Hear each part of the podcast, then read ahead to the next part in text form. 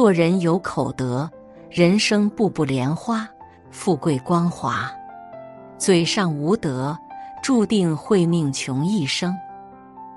唐代词人温庭筠，一生才华横溢，却屡试不第，终身坎坷。这和他没有口德有很大关系。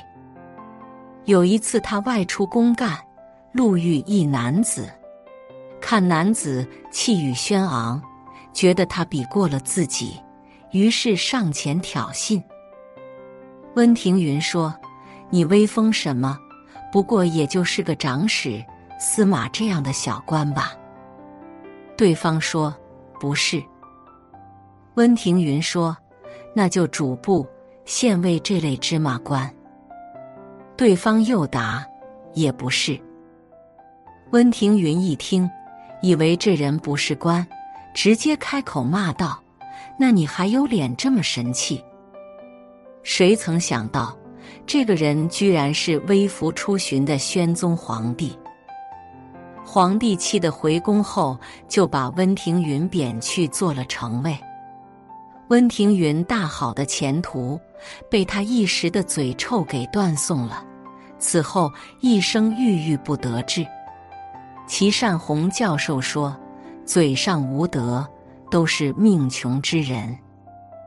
舌为利害本。”口是祸福门。一个人如果没有口德，既留不住上天给予的运气，也断送了自己后天的福气。人生只能不断滑落深渊，穷苦一生。一谦逊之德，《易经》六十四卦里，六十三卦都有吉有凶，只有牵卦全吉。满招损，谦受益。傲慢无礼，徒增祸患；低调谦逊，才是在福之道。唐伯虎年少的时候，才气纵横，但是傲气过甚。在科举考试结束之后，还没有发榜，就扬言自己肯定能考第一。全国那么多才子聚在一起。唐伯虎此言未免太过狂妄，这让很多人心里不是滋味，于是上告皇帝，认为唐伯虎作弊。朝廷一查，果然查到有人作弊，唐伯虎就这样被人牵连，锒铛入狱，人生急转直下，从此一蹶不振。木秀于林。风必摧之。一个人管不住嘴巴，太招摇，太骄傲，早晚要遭遇祸患。王安石在刚担任宰相的时候，对同僚也是不屑一顾。因为新法的推行问题，王安石和大臣们有不同意见。他直接说：“你们如果和我一样多读点书。”就不会在这里说三道四，错误百出。言外之意就是你们读书都太少，没我博学就别开口了。当时在场的很多人都是饱读诗书的大学士，王安石一句话就把他们都得罪光了。在后来的新法推行中，这些人都不买账，不得已。他只能提拔很多无根基的新人，这些新人能力差不说，还有很多投机分子，这也最终导致了新法的失败。后来王安石被贬，新法被废除殆尽，一生心血付诸东流。不久之后，王安石带着遗憾离开人世。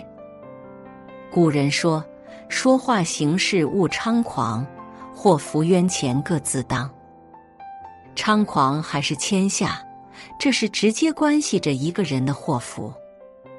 狂惹眼，傲招恨。一个人如果总是口出狂言，高调傲慢，这样的人往往一生难以顺遂。二，尊重之德。唐朝的时候，有个叫萧颖士的小官。虽然官不大，但是为人狂放，讲话刻薄。有一天，他外出游玩，中途在旅店休息，遇到了一个老头带着小童进来躲雨。本来他喝酒赏雨兴致正浓，看到店里来了不速之客，顿时觉得扫兴。看这个老头衣着普通，于是出言不逊。一会儿说老头带个书童装文化人，一会儿又嫌弃老头穷酸。过了一阵子，云收雨歇，门外来了一队侍卫。带着车马把老头接走了。他这才知道，这个老头就是吏部王尚书。回去之后，他写了很长一封信，带着去王尚书家里谢罪。王尚书说：“你自恃才名，所以才无礼到这个样子，恐怕这辈子只能中个进士了吧？”果不其然。萧颖是在官场一生不得志，一辈子只当了一个不入流的小官。古人说：“人敬我一尺，我敬人一丈。”尊重是人与人交往的前提。言语之间不懂得礼貌尊重，得罪的人只能越来越多，人生的路只能越走越窄。东汉末年。曹操招揽天下英才，其中名士祢衡才华横溢，是其中翘楚。但是祢衡这个人出了名的嘴臭，喜欢无端辱骂别人。他骂司马伯达是市井之徒，只适合杀猪卖酒；说赵荣身材臃肿，适合去管理厨房。骂荀彧长了一张老长的吊笑脸，就连曹操也被他辱骂品行恶劣、有眼无珠。因为在曹操这里实在混不下去，不得已去皇祖幕府任职。皇祖在大船上举办宴会，他又出言不逊，说了他几句，他直接开骂皇祖。说他是死老头，皇祖气的直接要把他拖下去砍了。祢衡得罪过的主簿不仅没有替他求情，当即就把他杀了。才华横溢的祢衡，最终落得一个千古笑柄的下场。敬人自敬，博人自博。你尊重别人，别人才来尊重你。是人脸上都有四两肉，把人都得罪光了，自己的路也就走绝了。三宽容之德。中国历史上有个散金断交的典故。西汉大臣主父偃早年修习纵横术，在家乡惹了不少麻烦，很多乡民不待见他，被迫外出游荡。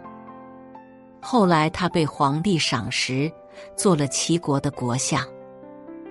在外颠沛流离四十多年后，终于衣锦还乡。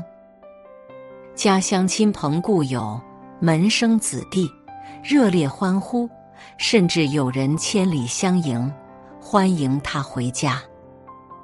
过去和他有过节的，也纷纷致歉，希望主父偃能原谅他们。谁也没想到，主父偃却丝毫不买账。一到家，就把同胞兄弟、亲朋故交、宾客门生，统统召集在一起，然后拿出五百金扔在地上，说：“过去你们都不待见我，现在我发达了，又都像狗一样凑上来。我告诉你们，晚了，不好使了。”这五百斤，你们自己捡吧。从此之后，咱们恩断义绝。齐国本来是主父偃的家乡，是他人脉关系最强的地方，他却睚眦必报，用言语羞辱族人和朋友，瞬间被大家孤立。后来他被弹劾，身边却没有一个人出来替他说句话，同僚朋友纷纷落井下石。最终，主父偃锒铛入狱，从巅峰瞬间跌落谷底，不得善终。人非尧舜，谁能尽善？大家都不是圣人，总有犯错的时候。得饶人处且饶人，与其刻薄的责备他人，不如把心放宽，把事看淡。凡事留一点余地，给别人一点脸面，也是给自己留一条退路。雍正年间，有个富商在京城开了一家客栈，因为选址极佳，服务又周到。店里每天生意都很红火，因为生意太好，掌柜对客人慢慢就不再像之前那么周到客气了。有一天，店里人头攒动，有个小孩被挤了一下，推倒了店里的一个花瓶。掌柜大发雷霆，要求孩子必须赔偿十两银子。孩子吓得瑟瑟发抖，不停的道歉。身边人都说：“算了吧，不要跟孩子计较，他又不是故意的。”掌柜依然不依不饶，不停的斥骂孩子。最后，孩子的父母借钱把孩子领了回去。自此之后，这家掌柜的鼠肚鸡肠就在京城传开了，大家再也不愿上门。店里生意很快就黄了。不久之后，掌柜也被解雇，灰溜溜的回了老家。弟子曾问孔子：“有一言而可以终身行之者乎？”孔子回答：“大概是树吧。睚眦必报，只能损折自身。善于宽恕，才能人生如意。”嘴下留情，说话积德，一个人的运势才能越来越好。希腊预言家伊索曾言：“嘴巴是这个世界上最好的东西，却也是最坏的东西。上下两片唇，可以是利刀，伤人伤己；也可以是莲花，吐露芳香。有的人嘴上无德，口出恶言。”有人积攒口德，积累福泽。学成法师说：“你嘴里的人生，就是你的人生。把说话当成人生的一场修行。”点个赞。积口德，懂尊重，常宽容，你的人生也必将一生富贵，步步莲花，绽放光华。